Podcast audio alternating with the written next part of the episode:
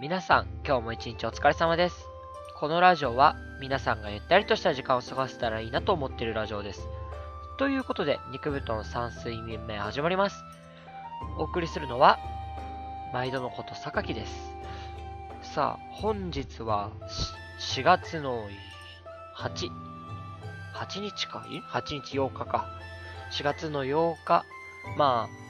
日付的には明日から4月の9日から俺たちは学校が始まりますね。まあ、やっと学校が始まるって考えると、なんか2ヶ月長かったなぁなんて思ったりもするけど、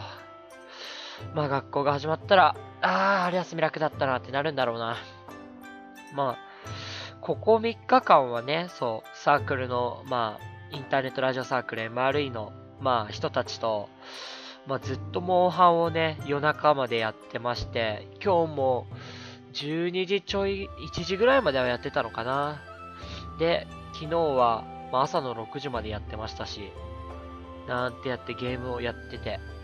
まあ、だらだらとここ1週間ぐらいは過ごしてるな。まあ、ちょっと気持ちランニングも始めたりと、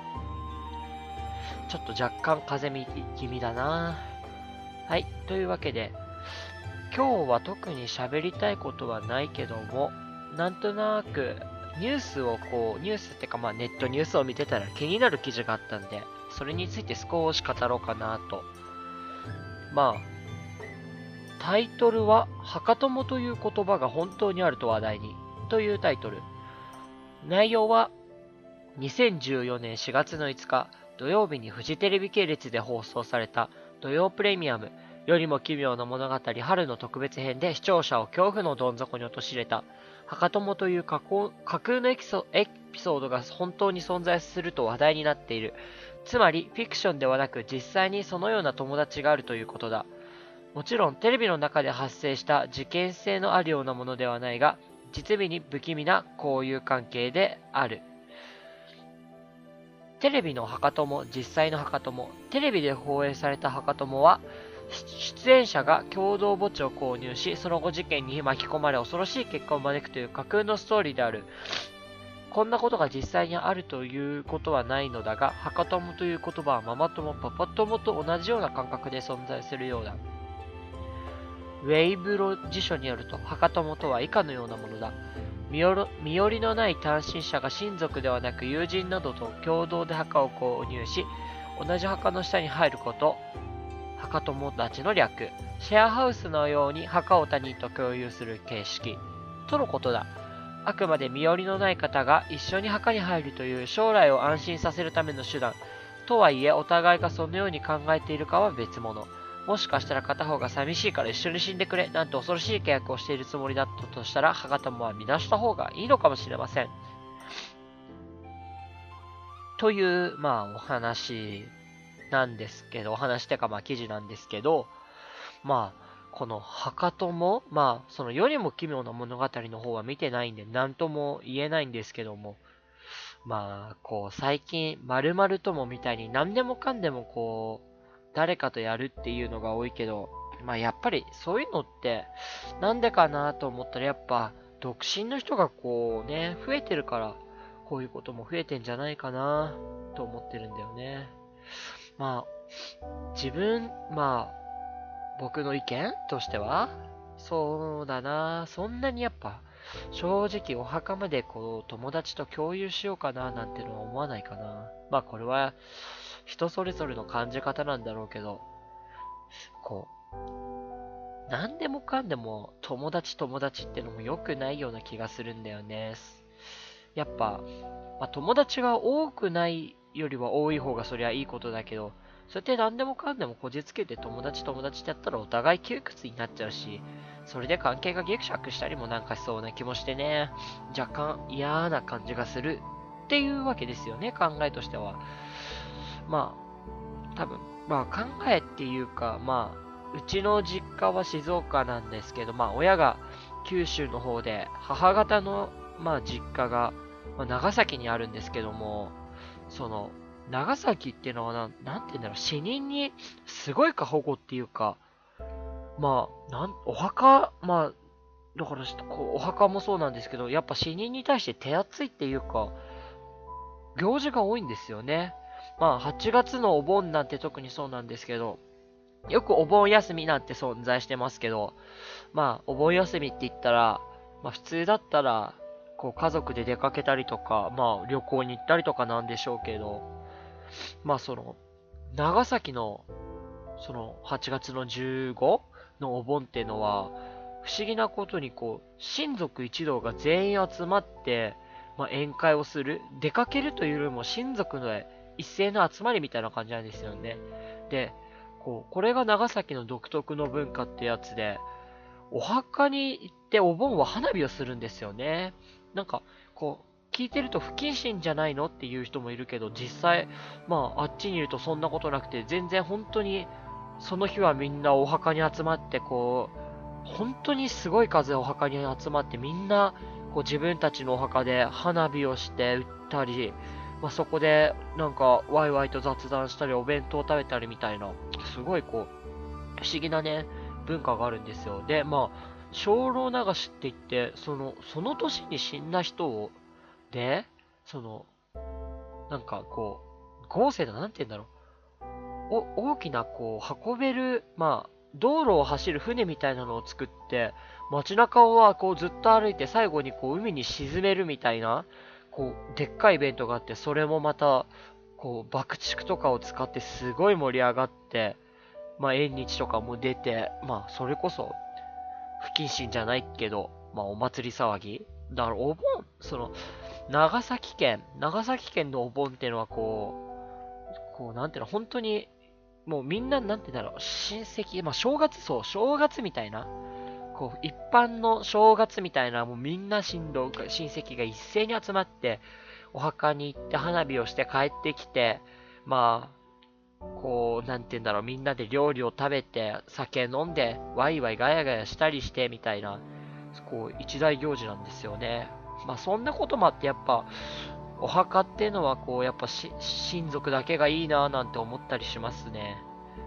多分、これはまた独特な文文化つか風習だからそういう考えがあるのかもしれないけど、そうやって親戚一同で集まったりする長崎県とかだと、多分墓友っていうのは普及しないんじゃないかな。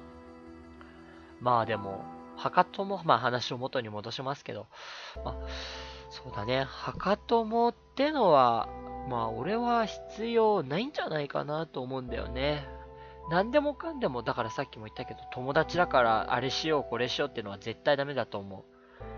う。まあ、死人に口なしですけどね。まあそう、まあまあもう話は変わるけど、死後の世界って皆さんどう思ってます？俺多分死後の世界あると思うんだよね。まあ、あると思うんだよねっていうより、あったら素敵だなっていう感じかな。まあ、ダメだな。今日全然話が出てこないや。まあ、このラジオはどうせゆったりと、こう寝ながら聞いてればいいから、寝て聞いてくれてればいいんで、まあ、雑な、雑な話で雑談ってわけで、まあいいんですけど、まあ、死後の話とか、宇宙の話とか、そういうなんか再現のない話って俺意外と好きで、こう考えてて寝れなくなるわけ、寝れなくなるってわけじゃないんだけど、こう、ぐるぐるぐるぐると頭の中で考えるのが、まあ結局答えなんて出ないんだけど、まあだって、死後の世界なんてわかるのは死んだ後だから誰も紹介、証明できませんしね。まあ、例えば、まあ宇宙に関してもそう。無から生まれた、この世界ってのがもう不思議で不思議で、まあみんなも多分思ったことはあるんでしょうけども、例えば、こう無から生まれるって無ってのがもう何にもわからないわけじゃないですか。で、こう、この何、意識っていうのも本当不思議なし、なんか確か脳細胞の神経と宇宙が似てるから誰かの脳なんじゃないかみたいな説があったり、まあ本当夢のある話ですよね。でも、確か、その宇宙ってのはまあ全然分かってないんだけど、確かこう世界中で深海っての地底、まあみんな空ばっか見てるけど、下の方はなんか全然解明されてないらしいですね。だからまあ、東大元暮らしじゃないけどね、まあ、皆さんもあると思いますが、こう、近場に案外こう、もっと楽しいことがね、あるかなーみたいな何話してんだか。ああ、もうダメだな。今日は本当に出ない。まあ、というわけで、今日の議題としても、墓友。まあ、墓友は結論として俺は反対。まあ、反対っていうか、俺は嫌だなっていう考えでした。はい、というわけで、もう収録時間、もう10分経ったな。まあ、10分経ったっていうか、なんか、ぼーっとしながら話してたらなっただけで、まあ、今度の放送は学校が始まってからだから、まあ、学校のあれを経過を報告したりもできるようになるし、多少ネタは増えるんじゃないのかね。まあ、そうだね、ここ2週間ぐらいで思ってたのは、まあ話本当にもうガラッと変わりますけど、ほうれん草、ほうれん草はしっかりしましょう。皆さんほうれん草ってわかります？なんかとある CM で、まあ、新入社員にほうれん草を持ってこい、ほうれん草が重要だっていう話をしたら、次の日ほうれん草、本物の食べ物のほうれん草を持ってきちゃったみたいな話の CM がありましたけど、あれダメですよ。ほうれん草ってあれですよ。報告、連絡、相談。まあ、社会人になる常識。まあ、今そのほうれん草のおかげでね、ちょっと俺は、ちょっと、ああ、この人ダメだなーなんて思ってるわけたりする人もいるんですけど、まあそういう話はまあよしとして。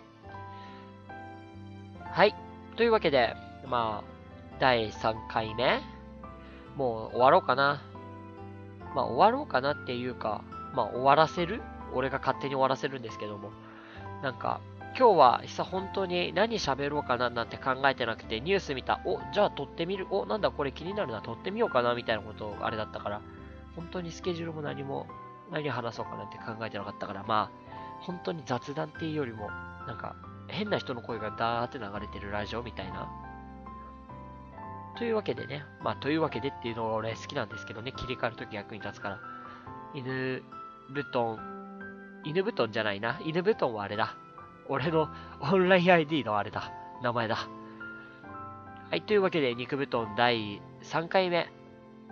終わりたいと思います。お送りしたのは、はい、今日はとてもグダグダでした。ごめんなさい。榊でした。それでは皆さん、おやすみなさい。この番組は、愛と平和と勇気を提供する東京工科大学インターネットラジオサークル MRE の提供でお送りいたしました。